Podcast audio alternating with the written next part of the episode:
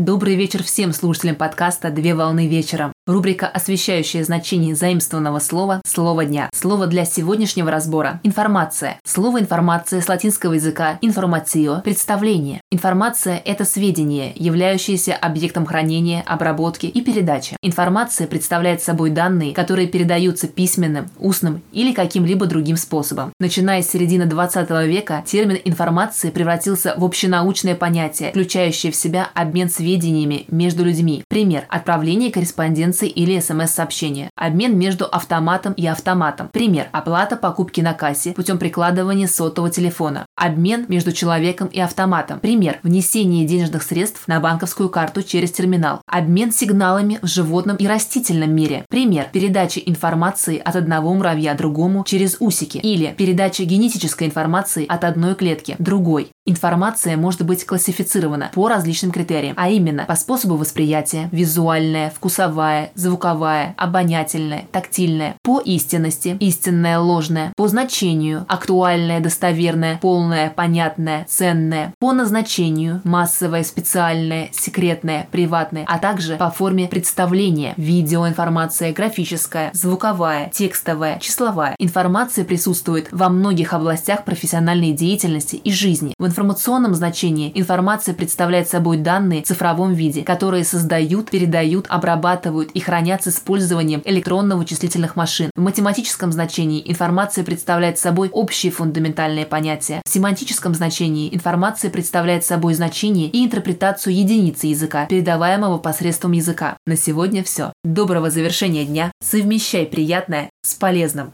Данный материал подготовлен на основании информации из открытых источников сети интернет с использованием интернет-словаря иностранных слов.